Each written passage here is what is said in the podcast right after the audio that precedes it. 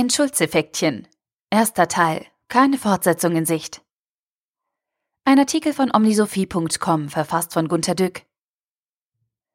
Alle unsere Kinder sind so durchschnittlich. Dabei haben wir alles getan. Finde ich auch, Frau.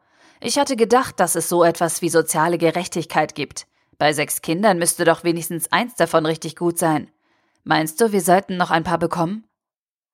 Das könnte die Lösung sein, aber ich bin langsam frustriert. Wir beide haben uns so abgezappelt, aber die Kinder haben einfach keinen Drive. Sie tun das Nötigste. Ist ja nicht weiter schlimm, aber es ist kein bisschen Glanz in unserem Hause. Machen wir vielleicht etwas falsch?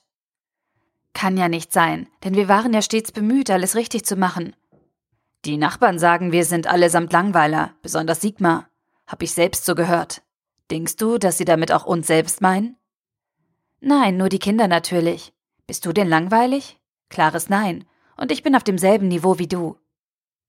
Mama, Papa, heute ist das Fernsehen in der Schule. Sie haben uns gefilmt. Was bedeutet das eigentlich, dass Sie uns gefilmt haben? Heißt das nicht, Sie haben uns reingelegt, wenn wir uns haben filmen lassen? Nein, Sie haben Videos gemacht.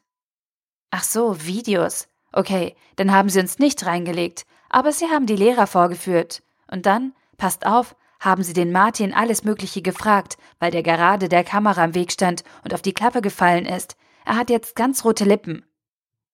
Unseren Martin haben Sie gefragt? Was sagst du da? Himmel, wo ist er denn jetzt? Sie befragen ihn immer noch, ich bin schon ganz neidisch. Komm, Sigmar, erzähl doch, was hat er gesagt?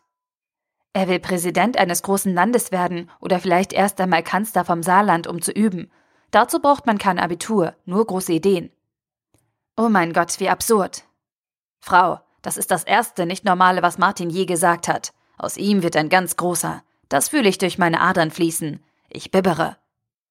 Ja, vielleicht ist das der Durchbruch. Sigmar, was haben die Fernsehleute denn dazu gesagt? Sie haben erst gelacht, aber dann immer mehr und mehr gefragt, was er denn als Präsident so machen würde. Er will Gerechtigkeit für kleine Menschen und mehr Kohle für alle. Was meint er damit? Na, Kinder und unseren Ofen. Aha, und weiter? Er hat erzählt, dass du, Papa, immer sagst, dass die da oben alle gleich sind, und er findet, dass doch die Kleinen auch alle gleich sein könnten. Jeder Kleine müsse dürfen, was sonst nur Riesenvermögen.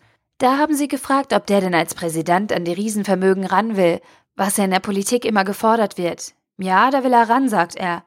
Na gut, ehrlich gesagt verstehe ich aber nicht, was der Martin dann mit dem ganzen Geld will. Dann fragten sie ihn noch etwas zur Vergeltungssteuer oder so, weiß nicht. Er findet, dass diejenigen Lehrer bezahlen müssen, die nicht beliebt sind.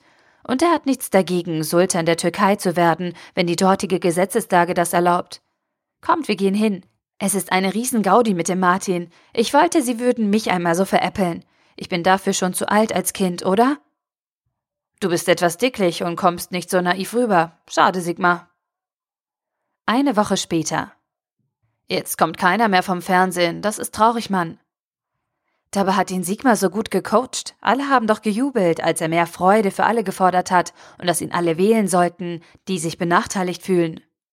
Das kam zu kindlich rüber und die Presse hat gleich gemerkt, dass die Parteiführer der Benachteiligten in Deutschland ja unbedingt schlecht reagieren müssten, weil sonst die Zahl der Benachteiligten sinkt und sie abgewählt würden.